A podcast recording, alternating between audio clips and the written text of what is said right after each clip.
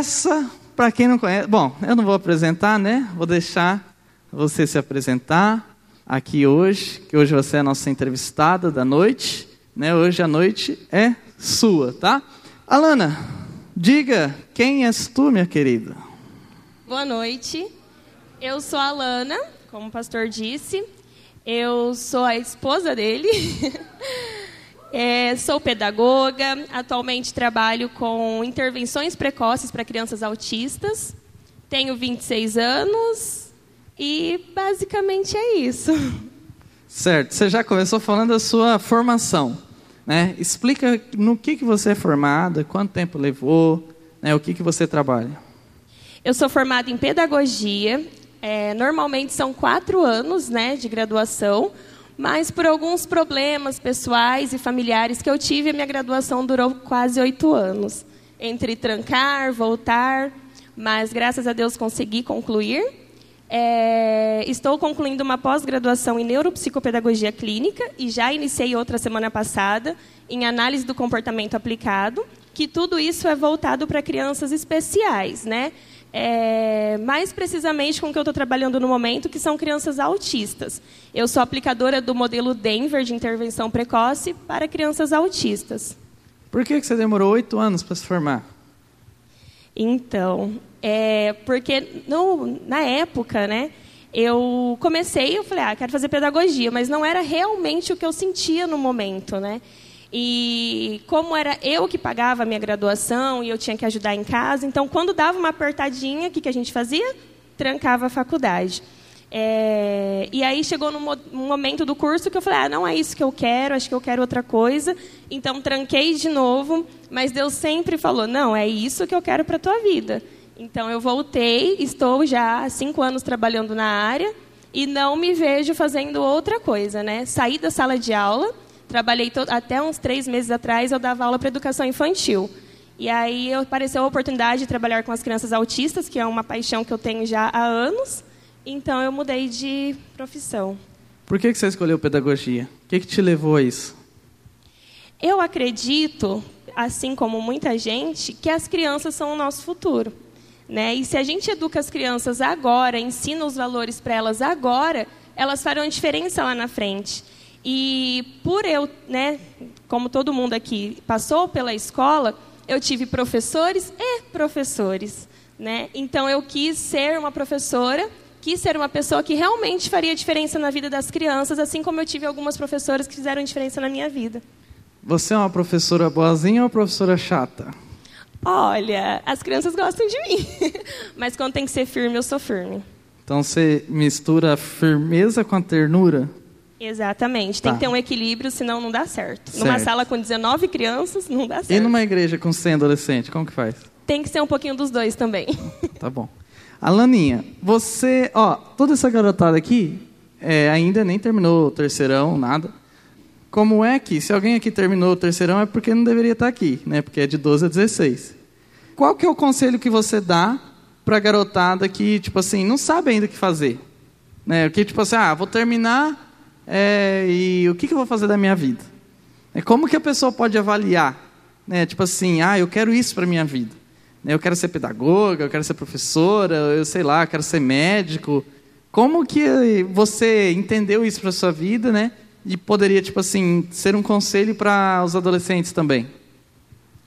Isso aí é importante, porque eu terminei o colégio em dezembro, em fevereiro eu estava já na primeira aula né, no primeiro dia de faculdade, sem pensar, sem né, nem analisar. Realmente falei assim: ah, vou fazer uma faculdade, preciso fazer uma faculdade, vou entrar em pedagogia. No momento, não era o que eu sentia. Né? Mas desde o início, eu costumo dizer que Deus já tinha traçado isso na minha vida, porque, gente, eu tranquei, se eu não me engano, umas três vezes a faculdade e tentei mudar de curso. E é bem interessante, porque no meio do caminho, eu tentei mudar o meu curso de pedagogia para letras. Falei, ah, não, é letras que eu quero. E aí tranquei a pedagogia, mudei para letras e no dia de iniciar a aula cheguei lá, não abriu turma, cheguei sozinha lá. E aí ninguém me avisou. E aí o rapaz falou assim, ó, tá rolando a turma de pedagogia, você não quer? Daí eu, oh Deus, já entendi. Daí eu voltei para pedagogia. Então, gente, pensa bem, analisa bem, ora, Né? Coloca na mão de Deus, porque realmente é uma coisa muito importante na sua vida. São anos estudando uma coisa que você precisa amar, porque a gente amando já não é fácil, né? Como eu disse, eu tive vários obstáculos no caminho, mas o importante é você ter certeza do que você quer, certeza do que Deus colocou na tua vida e persistir. E aí dá certo. Uhum. Uma coisa que eu acho assim que é, faz a gente ver que é aquilo que a gente nasceu para fazer são os frutos. Então, por exemplo, é, quando eu terminei o meu terceiro, eu falei assim: eu quero ser pastor. Né? Mas eu já via frutos na minha vida. Então, por exemplo, antes de pregar em púlpito como esse aqui, eu pregava em praça, eu pregava em casas. Né? Teve um dia que eu preguei, em, é, tinha uma pracinha lá na minha cidade, chamava Pracinha dos Bebim, era o apelido delas da pracinha, as pracinhas do Bebinho, porque só tinha gente bêbada lá. Que eles iam lá para usar droga, beber, enfim. Ficavam lá. E eu pregava lá nessa praça. E tinha dia que eu estava pregando para bêbado, que eles não estavam nem entendendo nada, né? Tinha dois, três bêbados lá e eu pregando. Então eu pregava em, em praças, eu preguei em casas. É, eu lembro uma vez que eu preguei é, num. É tipo um púlpitozinho que tinha, que tem ainda lá numa praça em Astorga. E era final de ano, e o povo ficava passando assim, ninguém parava para me ouvir, eu estava lá pregando. Então eu vejo assim que quando você tem uma missão de vida, você já faz aquilo. Então, tipo assim, ah, eu quero ser professor. Eu, por exemplo, eu mesmo, eu queria ser, eu fui, fui ser pastor, mas antes, eu já, quando eu era criança, eu pegava a minha Bíblia, que não era minha, na verdade, era de outra pessoa, não lembro de quem era, e eu ficava brincando de rezar missa. Então eu chamava minha irmã e falava: Não, você vai ter que ficar aqui. E eu era bem duro: Não, você vai ficar até o final da missa. Pegava minha, minha, minha priminha Fer, eu era criança, tinha uns oito anos, e pegava ela e minha irmã falava: Vocês vão ficar aqui na, na, na igreja. E meu avô fazia igrejinha de, de madeira, as madeirinhas que encaixam uma na outra. Então já tinha uma coisa dentro de mim, sabe? Fui entender depois. Eu acho que isso, pessoal, é interessante você avaliar, sabe? Às vezes você já faz alguma coisa que já está mostrando o teu futuro. Então, ah, eu quero ser médico. Tá, mas você gosta de cuidar de pessoas já? Você vê alguém com febre, você quer, você quer perguntar para ela se ela quer medir a temperatura, se ela tem um remédio. Enfim, você nunca vai se tornar uma pessoa se você já não for começar agora. Né? Então, acho que essa é uma característica de ver que, quem que a gente vai ser no futuro. Por isso também, se vamos supor, se você olha para a sua vida e você fala assim, ah, eu sou um preguiçosão, o teu futuro é isso, tá? Não, acredito, não acho que no futuro você vai ser um ricão, você vai ser preguiçosão. Né? Ah, eu, eu, eu, hoje sou um cara que fico, durmo o dia inteiro. Você, o teu futuro é isso aí, você vai dormir o dia inteiro e vai passar fome dentro da tua casa. Você não acha que vai cair do céu, que você vai ganhar na Mega Sena e tudo vai resolver. Não acontece isso, gente. Né? Ah, por exemplo, eu dou o meu exemplo também. É, eu e a Alana, nós estamos estudando inglês. Mas é por que, que estou estudando inglês agora? Porque eu não aprendi quando eu era adolescente, criança e adolescente. Eu fui um burro. Um burro, porque só um burro hoje em dia é, não aprende inglês. Porque o inglês, gente, é a língua do mundo hoje. Se você não aprender inglês, você não vai ter um monte de oportunidades, você vai ficar sem. Você não vai conseguir ler bons livros, você não vai é, ter oportunidades fora do país, você não vai entender nem muitas vezes coisas da, da, da tecnologia. Então, assim, tem que aprender inglês. Ah, mas o pastor está sendo muito duro. Ok, se você não quiser ouvir, depois, daqui a alguns anos, a gente conversa. Se eu fosse inteligente, eu já teria aprendido inglês desde criança, adolescente, hoje eu estaria falando muito bem e teria muitas oportunidades. Mas não aconteceu isso. Agora eu estou começando, tentando recuperar o tempo perdido lá na minha infância, quando eu não sabia inglês, eu já poderia ver o meu futuro. Quem, qual que era o meu futuro? Um cara que não ia falar inglês. Eu não ia falar inglês do nada. Ia ter um dom de Deus que eu ia falar inglês na hora. Não, não existe isso, gente. Então, assim, olha hoje para a tua vida e desculpa pelas palavras que eu estou sendo duro aqui, porque é o meu papel como pastor dessa adolescência.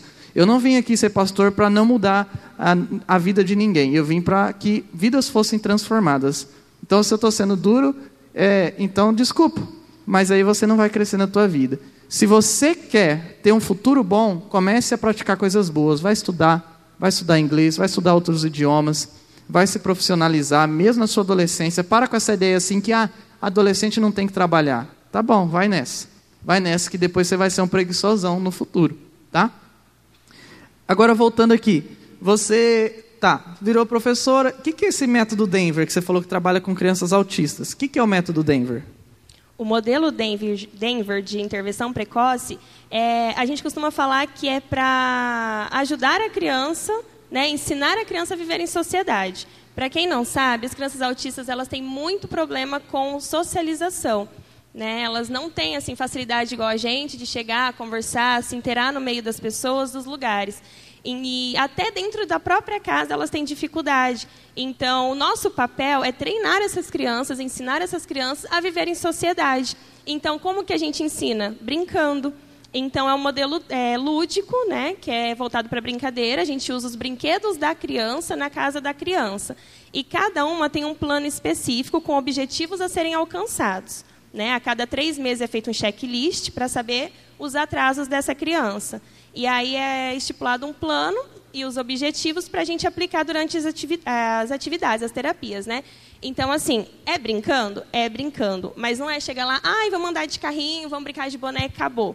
Não. Dentro de cada, brinca... Ah, cada brinquedo ali, que não pode passar 10 minutos com cada brinquedo, é, no máximo 10 minutos, são duas horas de terapia por criança, e dentro disso a gente coloca os objetivos. Então, se a criança tem o objetivo de ter contato visual, que a maioria não tem, então a gente, no meio da brincadeira, faz alguma coisa para a criança olhar nos nossos olhos.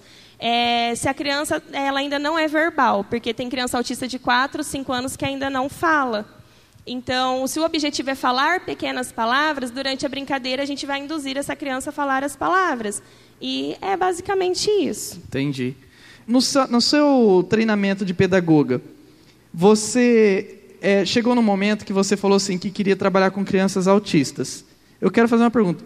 O que é que te levou a querer trabalhar com crianças autistas? Gente, é tudo. assim, vai ser difícil explicar, né? Que a maioria não tem é, conhecimento sobre o que é o autismo, né? Mas é, no meio da pedagogia, para ser bem sincera, a gente não aborda muito esses assuntos, né? É mais superficial, digamos assim. Mas pesquisando, porque eu sempre fui muito curiosa. Então, eu escutava um negócio, me chamava a atenção, eu ia pesquisar. E no pesquisar e no conhecer crianças, principalmente quando eu comecei a trabalhar em escola, eu comecei como auxiliar de sala e tinha uma criança autista. E eu não sei, gente, aquela criança me encantou de uma forma que na hora eu falei: é isso. É isso que eu quero para minha vida. E aí eu vi nisso também uma oportunidade de entregar o amor de Jesus. Porque as mães, a gente costuma falar que mãe de autista é mãe enlutada. É como se ela estivesse enfrentando um luto. Porque muitas famílias não aceitam a, o seu filho com algum projeto de deficiência, né? algum tipo de deficiência ou de atraso. Então, é como se fosse um luto. Até elas superarem isso, aceitarem e correr atrás de uma intervenção, tem um processo longo. Isso aí que você falou é importante destacar, porque assim, eu, por exemplo, antes de você começar a trabalhar com crianças autistas, né, é, eu tinha uma visão. Depois eu passei a ter outra visão. É, criança autista ou adolescente, sei lá, seja quem for, a pessoa, eu não usaria essa palavra deficiência. Não usaria essa palavra. Eu usaria assim, essa é uma pessoa é, especial e brilhante. Não é deficiência, não tem nada a ver com isso. Né? Tá, eu sei que pelos métodos científicos, mas eu não usaria essa palavra. É uma criança especial, porque é o seguinte: é, hoje em dia existe muito preconceito. Né? Então, as pessoas gostam de isolar outras pessoas, as pessoas gostam de, não, você não, não serve para estar no meu grupo. Né? Aqui na nossa rede, por exemplo, eu sempre tento incluir todo mundo. E eu quero dar um exemplo aqui que não é uma pessoa autista, mas é a Liriel. Cadê a Liriel? Liriel, fica de pé. A Liriel, ela tem uma, um, algo especial na vida dela, né, Liriel? Como que é o nome? Síndrome de Tourette. Tá, Tourette. Ela tem alguns tiques, né? Então, às vezes, levanta o braço, né? Às vezes, bate a perna. E a, eu tenho certeza que a Liriel, ela se sente incluída aqui. Não se sente, Liriel? A Liriel, ela dança, né? Ela canta, eu acho que até na atmosfera, você está na Liriel? Na atmosfera também. E a Liriel é uma das meninas mais especiais que nós temos aqui, porque ela é muito firme, né, com Jesus, com Cristo, está no nosso meio. Pode sentar, Liriel, obrigado. E ela não tem vergonha. E por isso que eu digo que assim, pode ser pelos métodos científicos, ah, tem uma deficiência, mas eu não vejo como uma deficiência, eu vejo como algo muito especial de Deus. Eu vejo que Deus tem é, algo para a vida dessas pessoas, né? Então, assim, se você está aqui hoje, e ó, eu estou falando isso aqui muito sistematicamente, com muita firmeza, pessoal, muita firmeza. Se tem alguém aqui no nosso meio hoje, ah, eu tenho uma, uma deficiência, tem isso. Não, olha, começa a olhar de outro jeito. Começa a olhar como você como uma pessoa especial. Uma pessoa especial. Que Deus tem uma missão. E pessoas especiais, Deus tem uma missão especial. Né? Eu vejo lá, a Alana mostra os vídeos dela, que ela, ela grava todas as aulas. E eu vejo as crianças como são lindas, né? Elas são muito meigas, as crianças. E é lindo de ver. Então, assim, se você tem alguma coisa na sua vida que você fala assim, ah, eu não nasci perfeito, para com isso. Para com isso. Você é especial e Deus tem uma missão especial para você. Se quando você entende isso, você agarra isso na sua vida, você vai viver muitas coisas lindas. Antes de eu passar para a Lana de novo, eu queria comentar um pouquinho. Eu, é, eu na minha vida, eu tive muitos problemas, muitos problemas na minha infância. Eu era para ser um cara assim totalmente traumatizado com um monte de coisa, gente. Vocês já sabem, né? É, passei dentro de casa por período de drogas, é, drogas pesadas, maconha, cocaína, crack, né, com polícia dentro de casa, com prisões dentro da minha família, dentro da minha casa, com tentativa de homicídio, tentativa de suicídio dentro de minha casa, pessoal.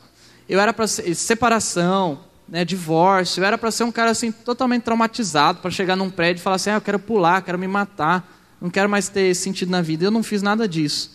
Eu olhei isso como algo especial de Deus, como que Deus estivesse me pegando para me transformar numa pessoa que eu não seria sem a graça dele.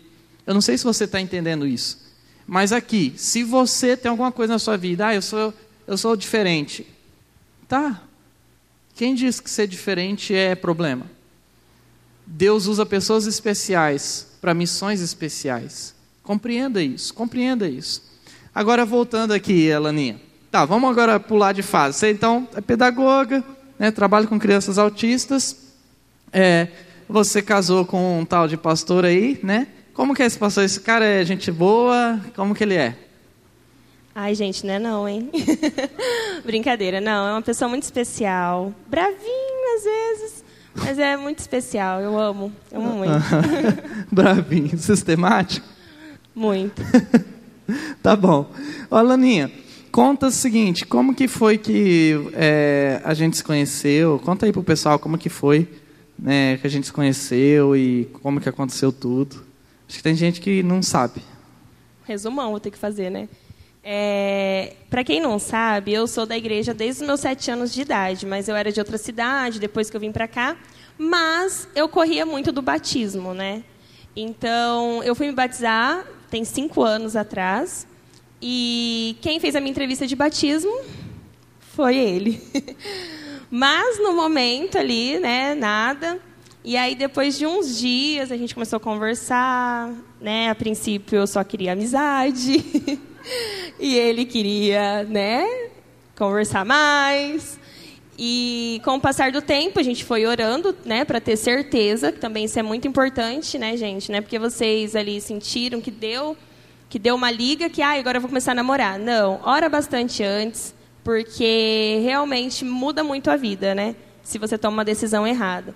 Então a gente orou muito, a gente viu que realmente era isso, né? O Lucas levou alguns seis meses de não antes de levar um sim. Mas no final é isso, a gente começou a namorar, noivamos. Com... Quando a gente fez dois anos de namoro, a gente já tinha um mês de casado. Né? Então foi bem rápido. E agora a gente está com dois anos de casado já. Isso. E a gente, quando vocês forem fazer a Verdades Básicas do Namoro, que é o nosso curso, né? Tem uns passos lá sobre como você encontrar uma namorada. Um deles, que é aquele pessoal que já fez, que nem aqui da, só os discipuladores aqui que fez foi a, a Roma, né, Roma? A Roma fez, a Roma já está pronta, apta para namoro, né? A Gi Gomes está terminando, vai para a última aula, né, Gi? Ah, é, você terminou domingo. A Luísa está lá? Fez também, né? A Malu já está até namorando, né, Malu? Aleluia. E, bom, algumas pessoas aí já fizeram que são dos jovens. E a gente tem um e lá tem os passos, né? Um dos passos, lá na, na quinta aula, fala sobre a observação. Que você, como cristão, você tem que observar assim, ó, quem que é a moça, né? Que é uma moça de Deus. O, o rapaz que é o rapaz de Deus aí. Você tem que observar. Depois que você observou, você se aproxima dessa pessoa, né? Tem que arrumar um jeito de se aproximar. Para que você não fique, não vire só um amiguinho. Você tem que conhecer mais a pessoa. E eu fiz isso. Por quê? Eu fiquei pensando assim, ó. Puxa vida, essa menina é bonita, né? Ela tá solteira, eu tô solteiro também. Então, quero arrumar uma namorada, quero casar, ué, quem sabe ela tá querendo a mesma coisa.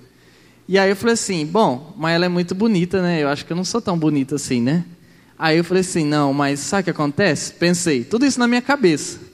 Não, mas tem mulher que é tão bonita e tá com os caras tão feios, né? Cara, mulher tão bonita, o cara tão feio. Eu falei, quem sabe, pode ser o meu caso, né?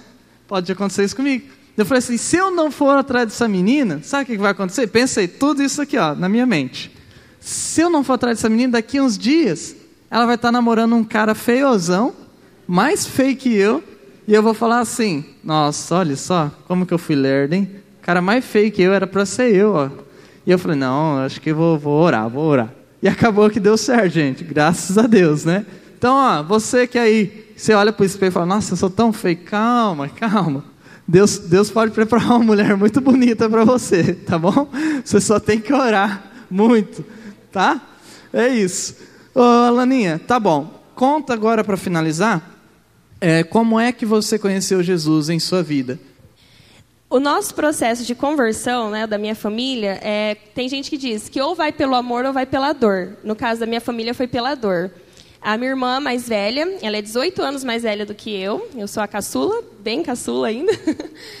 E ela engravidou, né? Ela já tinha 5 anos de casado, só que durante a gravidez ela teve depressão. E foi uma depressão, assim, é, eu era muito nova, né? Na época eu tinha sete anos, mas eu consigo me lembrar porque foram momentos que marcaram muito, né? E mesmo eu sendo criança, tanto a minha mãe como né, meus irmãos, meu cunhado, nunca fizeram questão de esconder nada. Então, sempre foram muito claros comigo. É, então, eu acompanhei muito o processo e nós éramos de uma outra religião e nós fomos procurar ajuda na igreja que nós frequentávamos, né? E o líder lá, ele disse que era frescura da minha irmã, que ela tinha que ir para balada, encher a cara que aquela depressão passava. Uma mulher grávida, tentando se matar, já né, de vários meses de gravidez, ouvi isso. Então, assim, a família inteira ficou bem revoltada. E na época eles moravam em um condomínio que tinha uma, uma mulher que ficava na frente lá, que ela era uma irmã de uma igreja. E ela convidou o meu cunhado e a minha irmã para irem nessa igreja. Só como a minha irmã estava com uma depressão muito forte, ela não queria sair de casa, meu cunhado começou a ir sozinho.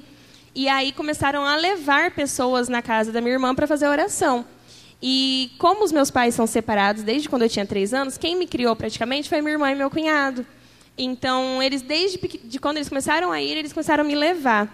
E então eu ia para acampamentos, eu fazia parte de ministérios na igreja, mesmo né, criança, tinha dança, tinha teatro, eu participava. E em um dos acampamentos foi onde eu tive um encontro com Deus, ainda criança, né? E eu não consigo me esquecer daquele momento, realmente marcou a minha vida. E eu fui crescendo com Jesus até uma certa idade, que daí eu comecei a não vir mais para a igreja, né? Porque nós nos mudamos aqui para Maringá outra vez, e a gente ficou, como dizem, desigrejado. Né? A gente não tinha igreja. Conheci, a gente veio na missionária. A minha outra irmã, que já era casada e morava aqui, ela era da Batista, ela é ainda, né? Então a gente ia lá, ia cá, ia lá, ia cá, não tinha uma igreja fixa. E nesse período eu comecei a me afastar de Deus, né? Até que chegou o momento que eu falei: não, parou, eu preciso voltar, né? E todas as vezes que eu acho que é difícil andar, caminhar com Deus, eu me lembro lá de quando eu era criança, aquele encontro que eu tive tão forte, e eu penso, por que, que eu vou desistir, né? Então, todas as vezes que eu penso em desanimar, eu me lembro daquela época, daquela Lana, criança, naquele acampamento em Campo Mourão, que conheceu Jesus. Então, foi assim que a, minha família se converteu e eu conheci a Cristo. O que, que você sentiu naquele dia?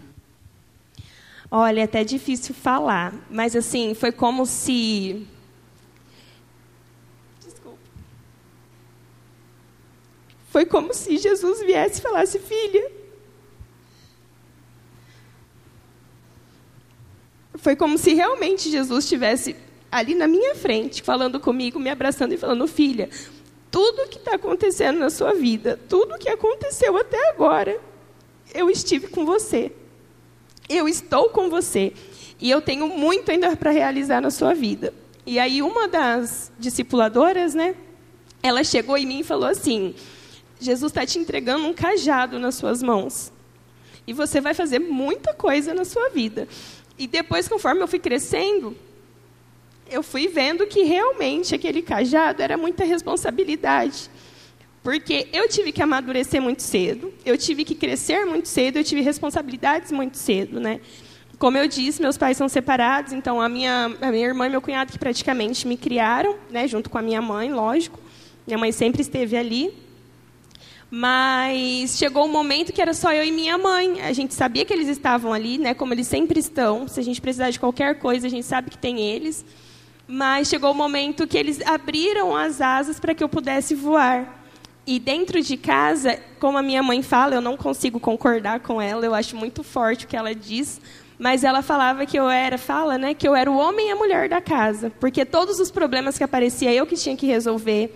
Eu trabalhava, eu que ajudava com todas as despesas, estudava, trabalhava, fazia toda a correria, até chuveiro, gente, eu trocava. Não porque não tinha ninguém, tinha, mas é porque naquele momento era eu e minha mãe. Então, se eu estava ali, se eu era capaz de fazer, então eu ia fazer. Então, hoje eu vejo que aquele cajado que ela me entregou, né, que ela disse que Jesus estava me entregando lá atrás, eu acho que eu devia ter uns, no máximo, nove anos, gente, não tinha mais do que isso. Eu entendo hoje que era toda essa responsabilidade, né, todo esse amadurecimento que teve. Então, para mim, o meu encontro com Jesus foi muito forte, é muito forte, e as lembranças que eu tenho também são muito fortes. Segunda pessoa que eu faço chorar aqui, hein? Semana que vem, vamos ver se eu faço as pessoas aqui, os convidados, chorar. Semana passada foi o Robertão. É legal você falar sobre conversão, porque assim, pessoal, a nossa vida, a nossa vida, ela tem um divisor de águas no dia que você encontra Jesus.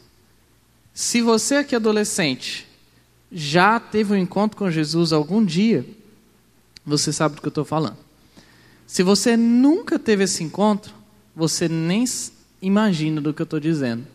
Porque quem teve um encontro com Jesus muda por completo. Não que você vai ficar perfeito agora, ah, eu sou um perfeito, sou um anjo, nunca mais peco. Não tem nada a ver com isso. Isso é uma idiotice pensar. O que, que muda? A tua visão de mundo e o teu coração. É são essas duas coisas. Qual que é a visão de mundo? A visão de mundo é o seguinte: você passa a viver com uma perspectiva assim: existe um Deus que está cuidando de mim, que é criador de tudo, de tudo aqui que eu estou pisando, tudo é ele é dono de tudo, ele é um, é o meu Senhor. É, você muda, você anda com essa perspectiva, sua vida nunca mais será a mesma. Se você andar nessa perspectiva. E não tente sair daqui, ah, vou andar nessa perspectiva que o Senhor é, que Deus é Senhor. Você não, não tente fazer isso. Você só vai viver isso se Jesus entrar dentro do teu coração, se o Espírito Santo descer dentro de você e entrar, porque o Espírito Santo é uma pessoa, tá, gente? Ele vem e entra. É invisível, mas quando ele entra, muda. Você começa a ter essa perspectiva. E a segunda coisa é o teu coração muda. O teu coração muda. O que, que, é, que, que acontece no teu coração? Você começa a querer viver a vontade de Deus. Você se torna bom. Não significa que você não vai errar, mas você vai querer, querer viver Deus. Quando você não vive Deus, você fica mal, você fica triste, você vê que você está depressivo, você vê assim que você está no caminho errado. Quando o Espírito Santo não desceu aqui, não entrou, você nunca vai sentir isso. Você nunca vai sentir, ah, estou longe de Deus. Nunca, nunca. Você pode viver na balada, você pode descer até para o inferno. Você pode ir lá dançar é, música com, com o capeta você não vai sentir que você está longe de Deus. Sabe por quê? Porque quem não tem o Espírito Santo nunca provou de Deus. Só dá para provar de Deus se você tiver o Espírito Santo. E só pegando um ganchinho que você está falando, isso é real. Porque o pouco tempo que eu me afastei de Deus, eu sentia falta dele todos os dias. Eu orava, né? Afastar de Deus que eu digo é, não ia muito para a igreja, né? É, ia bastante em festinhas. E, mas assim, eu orava todos os dias. Mas aquilo não era o suficiente, porque eu orava, mas depois eu ia para a festinha. né? E todos os dias eu sentia falta de Deus, todos os dias eu sentia Ele me chamando, eu sentia assim, não, Alana, para, não tá certo, né? Não bebia, não fumava, nada disso, tá, gente? Mas andava com pessoas que não, não eram de Deus, então ia muito para as festas que não condiziam com a vontade de Deus.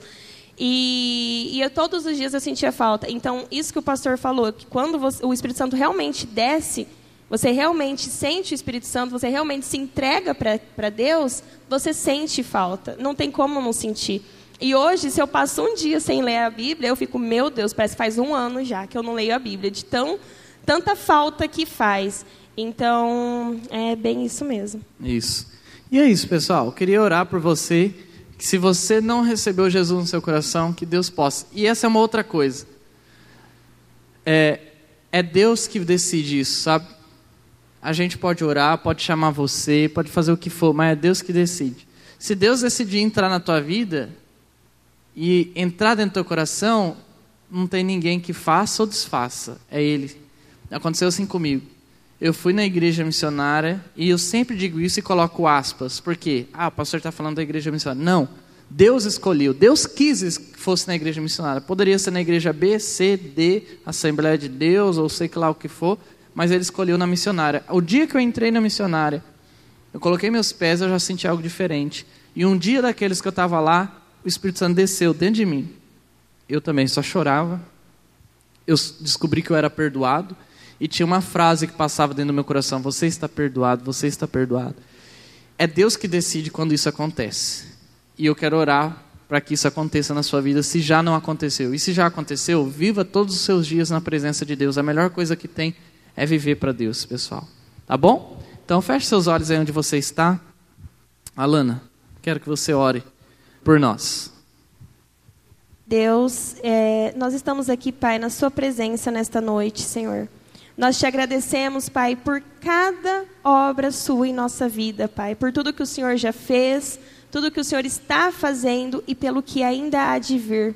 Eu não conheço, Senhor Deus, metade dos adolescentes que estão aqui. Eu não sei das suas lutas, das suas guerras. Eu não sei o que eles passam. Eu não sei das famílias. Mas o Senhor sabe, o Senhor conhece, o Senhor cuida, Pai assim como o Senhor fez na minha vida, Senhor. Lá atrás, quando eu era criança e não entendia nada, eu sei que o Senhor pode fazer ainda mais na vida desses adolescentes que estão aqui. Senhor, dê a eles toda a tua sabedoria, o teu discernimento, a tua paz. Cuida, abençoa, Senhor, prospere, Pai. Que eles sejam adolescentes, ó Pai, firmados nos teus caminhos, que eles possam crescer, Senhor, em comunhão contigo, Pai. Que seja o que for, Deus, que eles escolherem ser na vida deles, ó Pai. Qualquer profissão que seja, que seja para tua honra e tua glória. Que seja realmente para fazer diferença na vida das pessoas, que seja realmente para levar o teu amor.